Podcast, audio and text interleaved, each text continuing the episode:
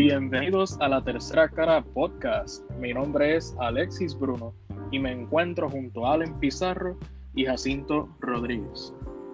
Antes de empezar el programa, eh, quisiera o quisiéramos disculparnos con la audiencia porque eh, muchos de ustedes nos han dicho que en los episodios más recientes han habido algunos problemas técnicos, eh, hay unos diálogos fuera de lugar, etcétera.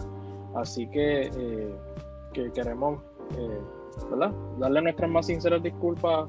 a veces son cosas que están fuera de nuestro control. Cuando queríamos comenzar el podcast, pues eh, no teníamos en mente la situación del COVID-19 y a raíz de eso pues tuvimos que improvisar un poco y nos vemos limitados en ciertas cosas, pero eh, nos comprometemos a poquito a poco pues eh, ir mejorando esas cositas para traerles un programa y muy bueno que ustedes lo puedan disfrutar y mejorar la calidad, por poco no me sale, etcétera.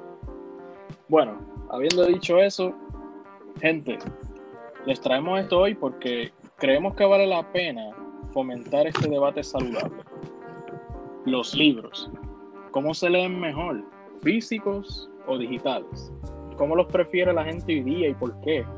¿Qué tiene un medio que no tiene el otro? Esto y más lo sabremos en la conversación de hoy. Estará en la experiencia que tenemos los, lectores con los libros y los diferentes medios que existen para adentrarnos en ellos. Como podrán imaginar, aquí en la tercera cara nos encantan los libros. Los hemos utilizado en todas las clases, eh, hemos leído y releído, excavado por, por ellos, tanto para propósitos recreativos como investigativos. Hasta hemos tenido ahí la dicha de heredar colecciones, imagínense. Así mismo es, Alexi. Este, hemos tenido la dicha, como tú muy bien dices, de, de poder acaparar sin números de libros en la universidad y que nos hayan regalado este, unos libros sumamente valiosos. Este, aunque ahora asomándome aquí a mi librero, me faltan unos cuantos, unos cuantos más que me gustaría, me gustaría tener conmigo, pero, pero sí. Aquí lo hablan que, eso está bien asegurado. Eh, bueno, eh, sí, eh, Allen se refiere a la última eh, colección que tuvimos la, grandiosa oportunidad de heredar. Eh, sucede que el día que fuimos a recoger esos libros, pues Allen no pudo acompañarnos porque tenía eh, unos asuntos urgentes. Así que nosotros como buenos hermanitos, pues le hicimos una cajita a Allen y al sol de hoy él todavía no la ha recibido. a ver si Santa Claus, a ver, a ver si Santa Claus se inmuta en estas navidades y me las trae, porque mira que lo necesito. Ajá, claro. Este, pero, ¿verdad? Te prometemos que Delwis lo tiene bien asegurado, que de hecho quisiéramos eh, excusar a Delwis que no va a poder bañarnos en el programa de hoy, así que estará reintegrándose la próxima semana. Antes de entrar al tema, Jacinto, para la cita lapidaria de la semana. Vale, vale. Este, la cita lapidaria de hoy es, el libro es fuerza, es valor es fuerza, es alimento. Antorcha del pensamiento, manantial del amor. Por Juven Darío. Vamos a comenzar la conversación de hoy. Eh, queremos, como, como bien describimos al principio, pues, traer los diferentes puntos de vista sobre eh, el medio físico y el medio digital del libro. Pero creemos que antes de conversar sobre ello, pues necesitamos de manera sencilla eh, entender eh, el concepto del libro y cómo este se originó, ¿no es así? Sí, así mismo es. Este, el origen del libro empieza pues por el origen de la escritura, ¿no? Eh, las documentaciones más antiguas que han existido hasta ahora y que se, pues, se han encontrado parten de las tablillas de arcilla o tablas de arcilla. Ya para el año 4000 antes de Cristo se solía escribir en tablas de arcilla, cosa que pues lo clásico que podemos pues como que hacer un reminisce de esto es en la Biblia donde pues se le da supuestamente a Moisés dos tablas con los diez mandamientos en arcilla. esta escritura partía de una escritura cuneiforme, o sea, el primer método conocido este, hecho por símbolos con herramientas puntiagudas o, este, o sea, un cincel rudimentario sobre la arcilla que se secaba, usualmente de forma piramidal.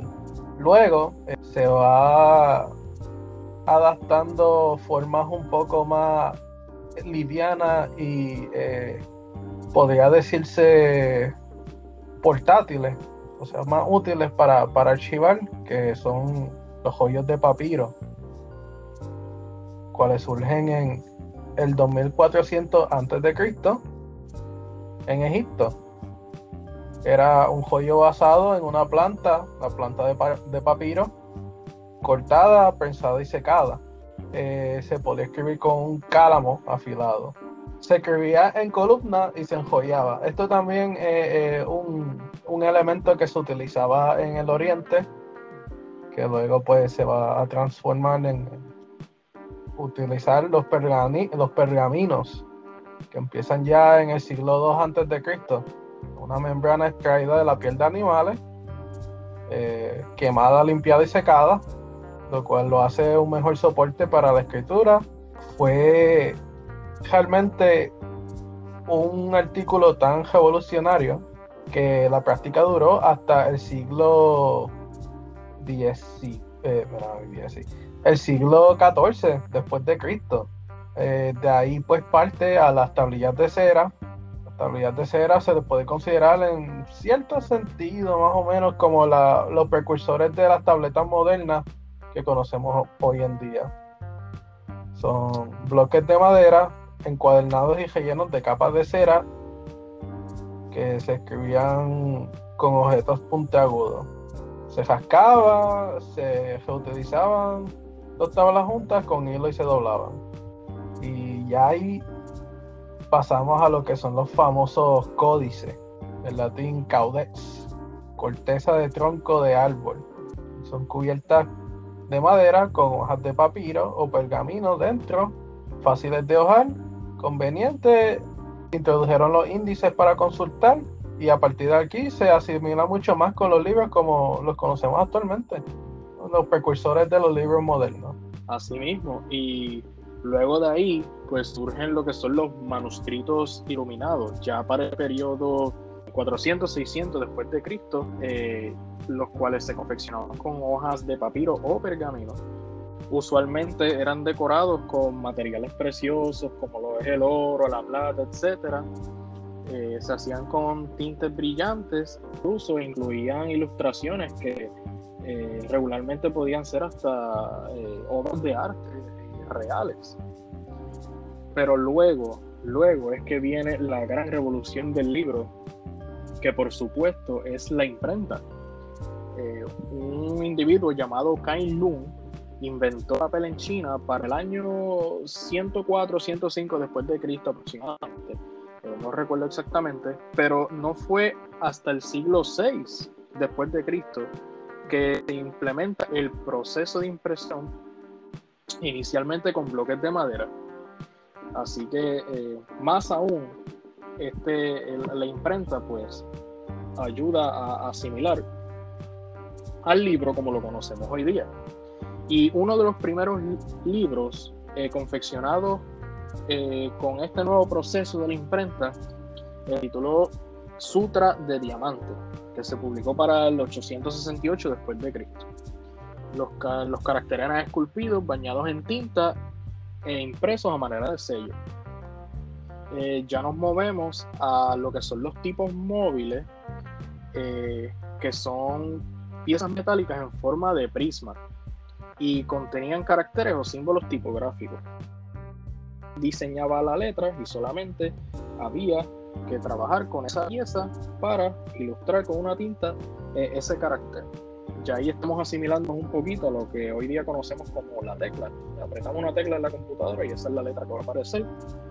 Así que, eh, pero antes de esa pieza de metal, eh, un sujeto llamado eh, Bi Shen China para el 1401 había hecho un artefacto similar utilizando arcilla. Luego Wang Zhen para el 1298 mejoró esta práctica utilizando madera. Pero eh, Johannes Gutenberg, eh, un alemán, eh, fue mayormente reconocido porque bien él fue el que perfeccionó la práctica. El primer libro impreso con los, con los tipos móviles se tituló La Biblia de Gutenberg y se publicó para 1455 y se dice que se reprodujeron 180 copias, que de esas solamente 20 sobrevivieron hasta la actualidad. Ya luego hablamos de los libros de bolsillo y se le atribuye esta invención a Aldovio Manusio, que era un editor gramático y humanista italiano. Eh, el libro de bolsillo consistía, como pueden imaginar, en un libro más compacto y por lo tanto más económico. Y al igual que el mismo libro, la letra era más compacta, así, así que daba eh, más espacio para, escribir más, más contenido. Y luego damos un salto a la era actual, que es la era de los libros digitales. Los libros digitales eh, comenzaron con lo que se llamó el proyecto Gutenberg en la década de los 70 Originalmente eh, se trabajaba o se utilizaba para archivar y preservar obras antiguas. Pero sucedió algo que poco a poco se fue implementando como una alternativa para publicar. Y al mismo tiempo, por supuesto, que la tecnología pasó a ser una herramienta para la impresión convencional a través de los procesadores de palabras, los programas especializados de diseño de libros, etc. Un libro que leemos hoy día de que ahí siempre se hace en un programa una computadora. Y de hecho, el primer libro electrónico publicado fue del famoso autor Stephen King en el año 2000. Y eso fue un boom eh, enorme porque en, solo un día logró vender 400.000 copias. Y, a raíz de eso, pues surgieron lo que son los lectores de libros electrónicos, eh, como lo es el Amazon Kindle, o el Apple iPad, etcétera, eh, dispositivos electrónicos que eh, algunos de nosotros tenemos en las casas. Entonces, a raíz de todo este origen que hemos explicado, yo les pregunto, muchachos, eh, tenemos hoy día dos medios para consumir el libro, consumir la lectura. tenemos el digital y tenemos el medio impreso convencional. Eh, ¿Cuál de esos dos ustedes prefieren? Pues yo sinceramente opto por, por los medios impresos porque eh, se siente mejor hojear una página y poderle inclusive marcar dónde te quedaste que estar en un monitor todo el día leyendo porque eso a mí eso me come la vista. Pues precisamente, Jacinto, este, yo quiero resaltar la importancia y las ventajas del papel impreso. Yo prefiero un libro impreso, el texto físico, que, que el digital. Y muchas veces las personas optan por lo digital porque en ocasiones lo encuentran gratis, ¿verdad? Lo encuentran PDF. Pero ¿qué repercusiones eh, de salud tanto física como emocional, eh, puede repercutir ese tipo de, lectura digital? Bueno, pues aquí lo vamos a, resaltar. Según diversos estudios científicos, la lectura de textos impresos permite concentrarse más y también permite recordar mejor lo que se ha leído. Voy a dar un ejemplo. Este, Naomi Barón es una, experta en lingüística eh, de la American University con sede en Washington, D.C., en Estados Unidos, y ella investigó el tema durante dos años. Reunió datos de 429 estudiantes universitarios de Estados Unidos, de Japón, de Alemania, de India, de países escandinavos, entre otros. Y cuando se le preguntó a estas personas, a estos estudiantes, con cuál de ambos eh, soportes se concentraba mejor, o sea, con cuál de las dos formas de poder leer, o digital o impreso, pues se concentraban mejor. El 92% de los alumnos respondió que se concentraban muchísimo mejor con los textos impresos. Este, muchos señalaron también que al leer en papel entendían más y se distraían menos. Porque como ustedes bien saben, andamos en una era o estamos en una era, este, eh, no sé, multitask, eh, ¿cómo es? Multi, eh, multitasking, ¿qué, ¿qué se dice? sí, sí. Exacto. Este, y ahora mismo podemos estar leyendo una noticia en el teléfono, pero nos llega una notificación o no, qué sé yo, de alguna red social, o nos llega un mensaje, nos llega este, un video, lo que sea, y eso nos distrae. Y cuando tenemos el papel o el texto en mano, pues es mucho menos la probabilidad de que nosotros nos podamos distraer. ¿Verdad? Distraer, discúlpame.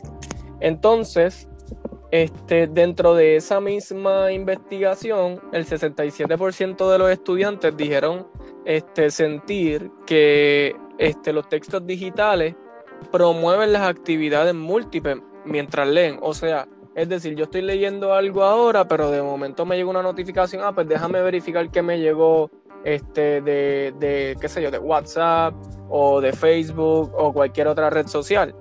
Este, y eso distrae. Eh, mientras que solo el 41% pues experimentó un tipo de distracción al leer en papel. Otro ejemplo que quiero dar este, es del 2013, que un trabajo realizado por científicos de Estados Unidos y Corea del Sur, que llegaron a la conclusión de que los lectores de noticias impresas recuerdan significativamente más que los de artículos online. Y esto también está relacionado con la concentración, claro. Este, los investigadores dieron a un grupo de estudiantes ejemplares de un periódico en papel y a otro grupo les dijeron que leyeran la web del mismo periódico. Es decir, este, yo profesor o lo que sea, le digo al grupo de Jacinto que ustedes van a leer este, el mismo artículo, el artículo online, lo van a leer. Y al grupo de Alexi, mira, van a leer la misma noticia, pero impreso en el periódico. Y se llegó a la conclusión que los que de los del grupo de Alexi, por poner el ejemplo, este, que, leyeron de forma impresa o por medio de periódico u otro, pues recordaban mucho más este, o mucho mejor las noticias, el contenido, etcétera, que el grupo de Jacinto, que leyeron la misma noticia pero online. Estos son ejemplos, este, ¿verdad?, de investigaciones que se han hecho sobre la importancia que tiene realmente este, científicamente hablando, la importancia que tiene leer impreso. Es decir, el cerebro eh, le resulta más fácil elaborar mapas mentales al leer textos impresos que digitales. Este, esto porque se puede obtener una idea de conjunto a través de los sentidos. Este, el tú tocar el papel, el oler este, el libro, uno se va encariñando con esa obra este, uno se va apropiando de ese libro. De hecho, uno puede tomar notas si uno quiere este, de cosas importantes que tengan que ver con ese párrafo, uno lo circula, etc.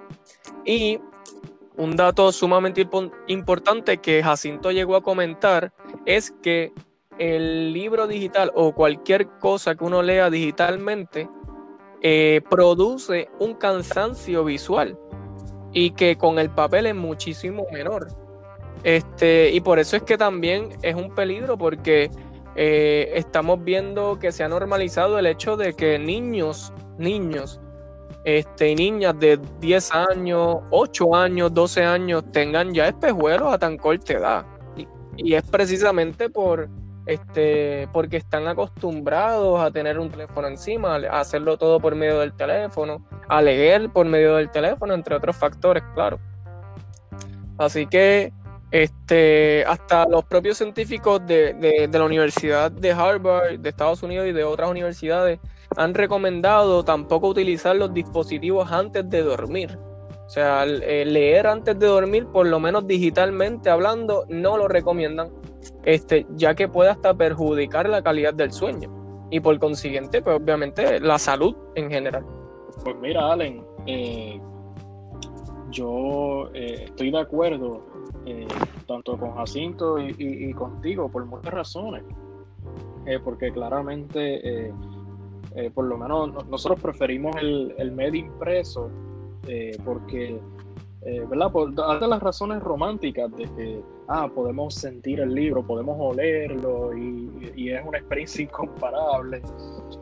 también porque somos capaces de tener como que una conversación más directa con, con la obra, la, la, podemos marcar y es una dinámica, como dije, más interesante.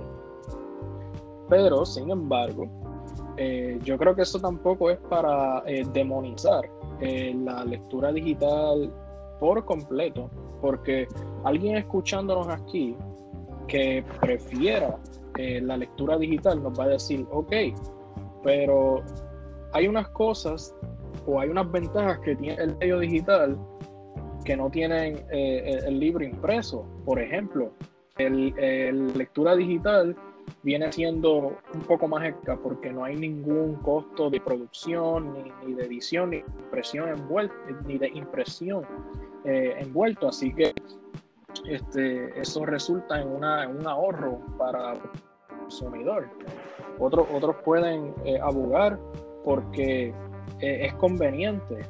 pueden decir, ¿por qué, ¿por qué cargar con 10 libros por ahí si en mi Amazon Kindle, mi Samsung Galaxy, mi Apple iPad, yo puedo tener esos 10 libros compactamente en un dispositivo, es más, los puedo tener en la nube y, no, y nunca los puedo perder. Eh, yo pienso que el medio impreso, aunque de nuevo yo también lo prefiero, eh, eh, tiene unas limitaciones frente a lo que ofrece la lectura digital. Claro, que Allen, tú muy bien describiste pues algunas desventajas, incluso eh, hasta para la salud de nosotros. Pero un, uso moderado de esto, pues, y, prudente, pues no afectaría eh, como si se hiciera lo contrario.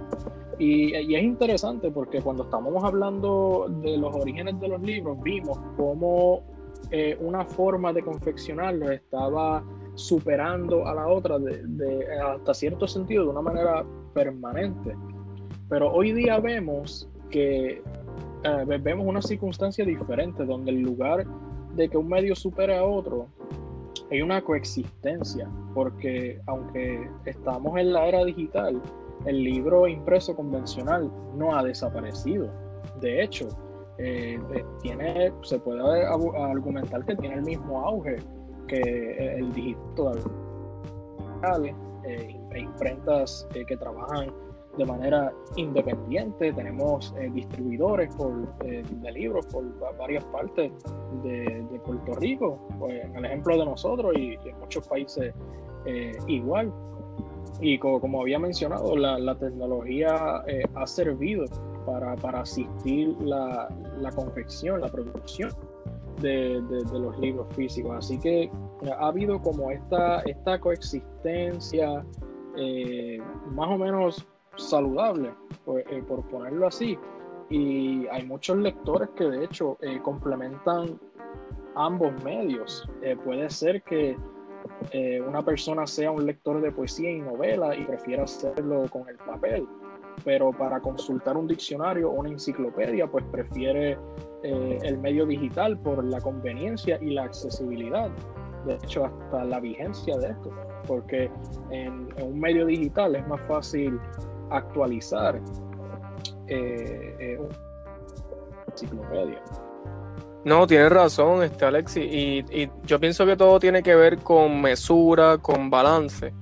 Este, y no, no necesariamente es como tú muy bien dijiste, demonizar la lectura digital, sino concientizar a nuestra gente de que no podemos abusar de ella eh, porque puede tener repercusiones eh, de salud, ¿verdad? Más bien concientizar acerca de esas repercusiones y, y de que la gente entienda que más bien estos avances que se han dado y la facilidad, porque muchas veces uno prefiere este, buscar eh, una, la definición de una palabra por, el internet y es lo mejor porque es más fácil, pero eso también tiene que ver, es más rápido, ¿verdad? Es, más, es mucho más accesible.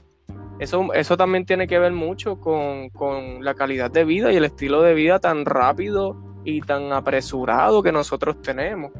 Este, que todo tiene que hacerse, este, que tenemos un tiempo sumamente limitado y que tenemos eh, segundos contados.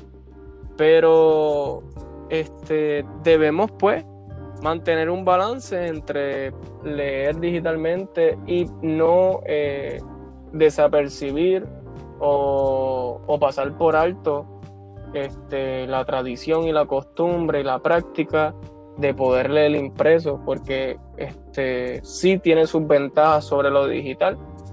Eh, así que pues es importante pues tenerlo claro. Bueno, mi gente, hemos llegado a la mitad de este programa. Allen. Dale, sí, este, a nuestra audiencia, no se nos vayan, agarren los monchi, relájense y compartan el podcast que vamos para el Ágora.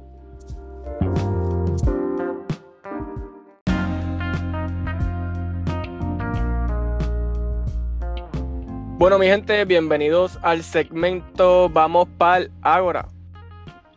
Así es, y miren, eh, Perú ha sido eh, primera plana recientemente eh, debido a las controversias que se han dado en el gobierno tras tener una transición de poder múltiples veces. Ya en lo que va del año, Perú ha tenido tres presidentes y esto ha sido debido a las acusaciones que ha hecho mayormente el, Congreso peruano eh, sobre corrupción. Todo empezó con el presidente electo, Pedro Pablo eh, Kuczynski, a quien lo de, de, soborno. Y entonces a raíz de eso, pues eh, se, se destituye a este presidente que de hecho en Perú el proceso es relativamente rápido y eso me sorprendió un poco. Eh, a raíz de eso entra eh, Martín Vizcarra, a quien luego eh, el Congreso de nuevo lo, acusa de soborno para conceder obras públicas empresa extranjera aparentemente brasileña llamada Berec, una compañía de construcción y el Congreso decidió eh, poner a cargo a Manuel Merino. Esto desató una serie de, protestas eh, que resultaron en dos muertos y 100 heridos. Y Manuel Arturo Merino renuncia.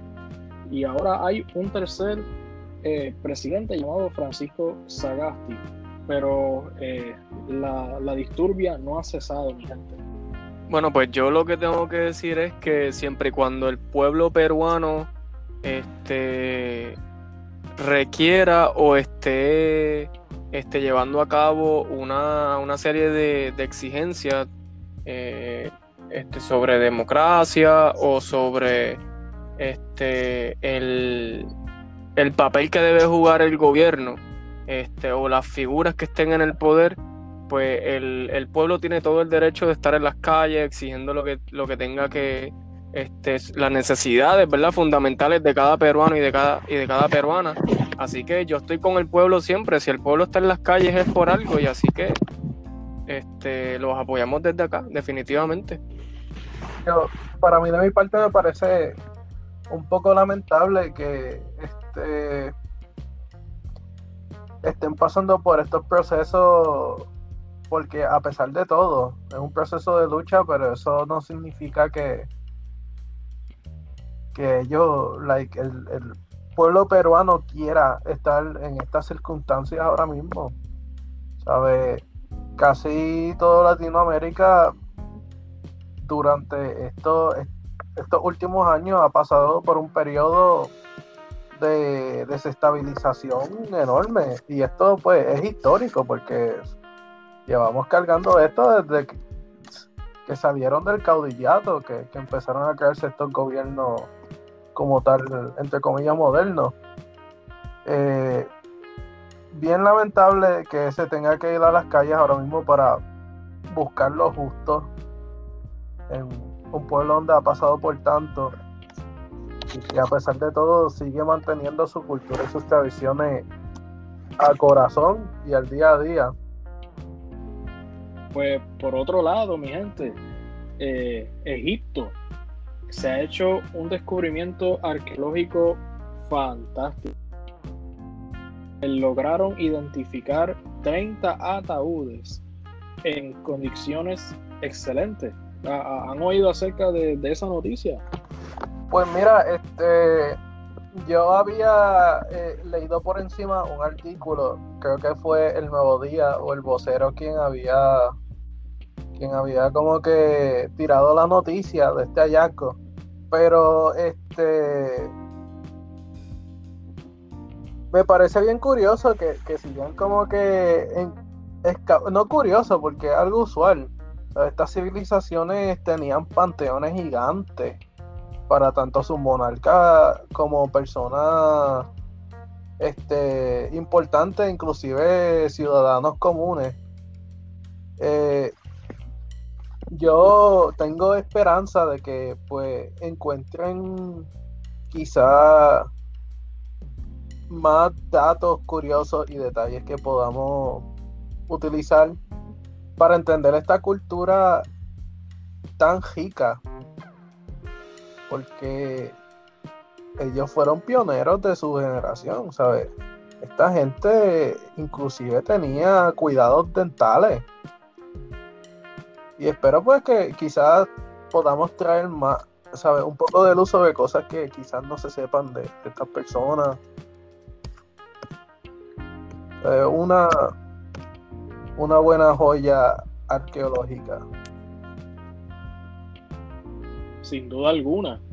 Y miren, yo, yo les quiero hacer esta, esta última pregunta. Eh, ¿Quiénes de ustedes eh, juegan? Es decir, eh, disfrutan de los videojuegos. No, yo, yo sí que soy. Yo sí que no juego ni. Ni PlayStation, ni nada, cero. ¿Cómo va a ser? Pues miren, eh, yo eh, sí juego y es un pasatiempo que no todo el mundo sabe que yo disfruto. Este, y pues estoy un poco adentrado, eh, además de, la academia, ¿verdad? Al igual que ustedes, pues me, gusta ese, ese, tipo de entretenimiento, como la música y las películas y las series.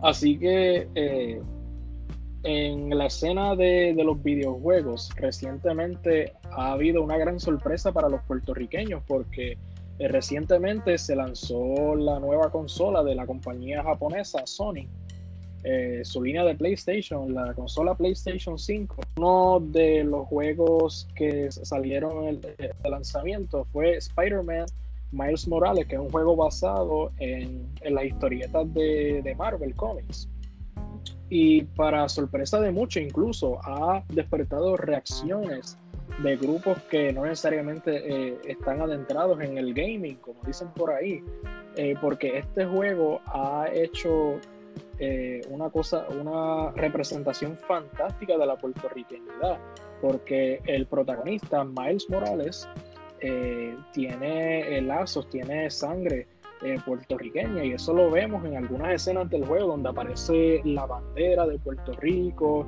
aparece la Pascua, que aunque no es endémica de Puerto Rico, pero es muy representativa de, América Central como, como tal y el Caribe. Este, ah, se, vieron escenas de gente bailando salsa, comida, etc. Eh, y pues, como dije, esto ha generado muchas impresiones. Incluso eh, me he topado con transmisiones o streams de, personas haciendo lo que le llaman el let's play, que es eh, donde una persona juega en línea y, y tiene una audiencia. Eh, brincar de emoción, que a veces les prejuicia a, los que juegan videojuegos que están despegados de, sus culturas y de la sociedad, que no es así. Y se, vio hasta un jugador eh, en lágrimas por, por, la impresión que le dio ver a, su pueblo representado. Eh, ¿Y cuál, cuáles son las impresiones de ustedes? A mí me parece bien curioso porque este el barrio Puerto que presentan en, el juego. Eh, pequeño paréntesis para la audiencia, yo todavía no lo he jugado porque pues Play 5 está caro. los carpers también están brutales. Todo el que sepa de gaming sabe de lo que yo digo. Bueno, hasta de productos de internet. La gente usualmente compra un montón de cosas o sea, un montón de artículos nuevos que salen y los que venden súper caros. Pero hay un par de páginas que, yo sigo y de grupos en redes sociales que han mostrado parte de, del videojuego y tú puedes ver el barrio puertorriqueño, este, hay, hay fritoleras, llamadas El Jibarito, este, o si no, tienen kioscos y, ¿sabes? Tienen cosas que inclusive me, me recordaron mucho al barrio puertorriqueño de Chicago, porque se, veía así mismito. Y pues ver todo esto en un videojuego que se produce en masa y que tantas personas compran, este, a mí como que me, me pareció súper emotivo y emocionante. A la misma vez es algo de lo que pues podemos estar todos orgullosos de que se está presentando a la cultura puertorriqueña, inclusive en los videojuegos. Así mismo es, Jacinto, la cultura puertorriqueña trasciende, ¿verdad? Este, el Caribe, el hemisferio americano, imagínate, llegó hasta los PlayStation y hasta Marvel. Así que nada, mi gente, esto ha sido todo por el segmento Vamos para Ágora. Gracias por escucharnos.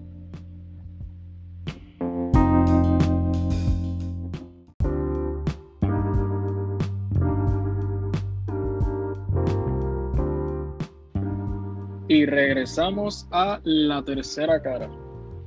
Pues miren, eh, retomando esto de del medio impreso y el medio digital y el impacto que ha tenido eh, sobre los lectores y la sociedad en general, eh, a veces se atribuye a, a, una diferencia generacional. A veces se tiene esta perspectiva de que eh, las nuevas generaciones, pues, eh, eh, cuando digo generalizado, bien generalizado, he escuchado, las nuevas generaciones solamente leen cosas en pantallas y las generaciones pueden despegarse del papel y si no es en papel, no, no, no pueden hacer nada, no pueden leer. Así que yo creo que vale la pena preguntar, el medio que usamos, impreso digital, eh, verdaderamente es una cuestión generacional. Yo por lo menos no lo veo así. Yo pienso que también tiene que ver este, que es una cuestión socioeconómica, o sea, este, es una cuestión de, de los recursos que pueda tener también la persona consigo.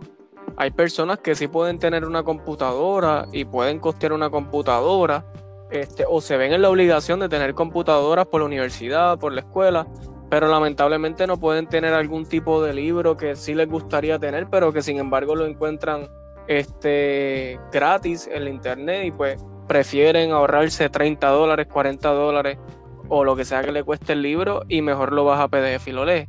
Este, así que yo pienso que más que una cuestión generacional es algo este, que tiene que ver o que puede estar ligado bastante a los recursos que esa persona pueda tener. Pues es cierto, yo opino lo, más o menos lo mismo. Me voy por la premisa de Allen en cuanto a lo socioeconómico, porque ahora mismo personas que estamos en la universidad a veces tenemos que comprar libros que cuestan de 25 dólares a 500 dólares dependiendo de, de lo que estemos estudiando mayormente las personas que están en, ciencias naturales tienen que gastar muchísimo en libros. Libros que cuestan 100, 200, 300, 400 dólares. Empezando, si no los consiguen usados. No, no es más en lo generacional, sino más en lo en lo que cuánto dinero tú tienes, sabes cuánto tú estás dispuesto a gastar en libros. La mayoría de los libros que yo tengo han sido pues adquiridos de segunda mano, por esa misma razón. Yo si compro un libro nuevo es porque realmente no, lo encuentro usado en otro lado. Y pues eh, eh, para mí seré un boomer en corazón porque me, gusta más leer en, en físico que estar buscando de manera digital los libros, porque no sé, no, no es el mismo sentimiento, mano. interesante el comentario del boomer. Creo que vas a enojar a dos o tres personas, pero eso no es nada.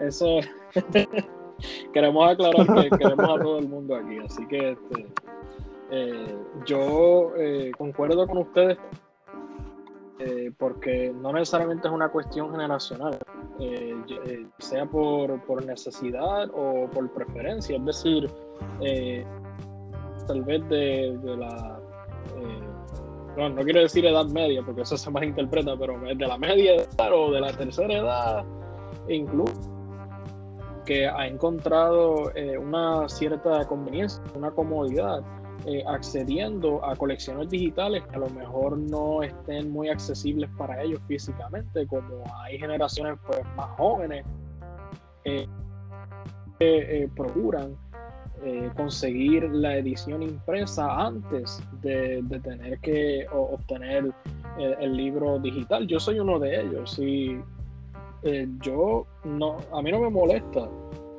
eh, tener un libro digital, pero si lo puedo tener, mejor para mí, primero porque se ve bonito en mi librero y segundo, por las razones que habíamos descrito ahorita, que es más, es un poco más fácil para la mente indagar en el libro cuando se usa el papel. Hay que tener en cuenta de que eh, siempre va a haber eh, unas constantes que yo eh, personalmente he identificado. Y la primera es que hay alguna o algún tipo de resistencia al cambio. Eh, porque cuando estábamos hablando ahorita del origen de los libros, cuando estábamos eh, describiendo, entiendo yo, que eran los códices, pues eh, sabemos que los judíos y los paganos pues estaban un poquito resistentes a, ese cambio de, pasar a, lo que es la imprenta, pero eh, los cristianos eh, impulsaron eh, ese, ese medio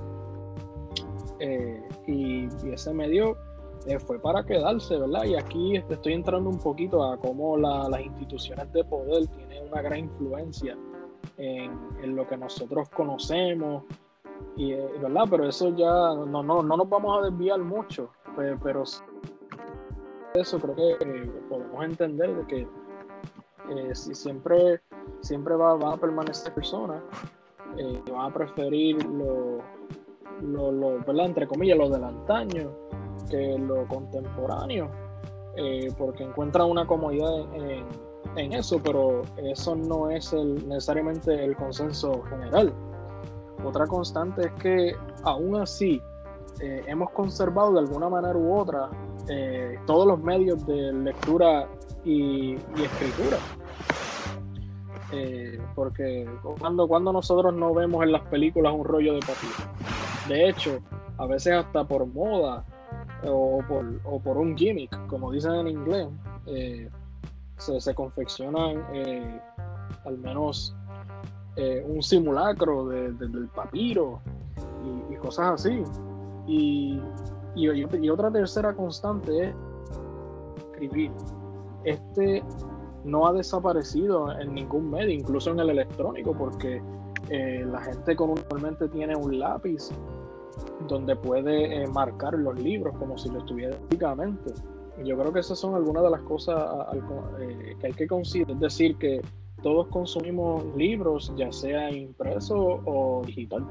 Y mi expectativa es que por más que el medio digital avance, el impreso no va a desaparecer eh, por completo por el momento, así que eh, eh, eso pues le puede dar el alivio a muchas personas porque va, a poder seguir disfrutando del medio físico. Así que queremos, queremos cerrar por hoy. recuerden que nos pueden seguir en Twitter, Facebook e Instagram como la tercera cara PR, todo en minúscula, todo seguidito, para enterarte sobre todo lo que esté pasando en la tercera cara. Recuerden que la tercera cara es un espacio para el pensamiento crítico y objetivo. Espero que les haya gustado el programa, cuídense mucho y hasta la próxima.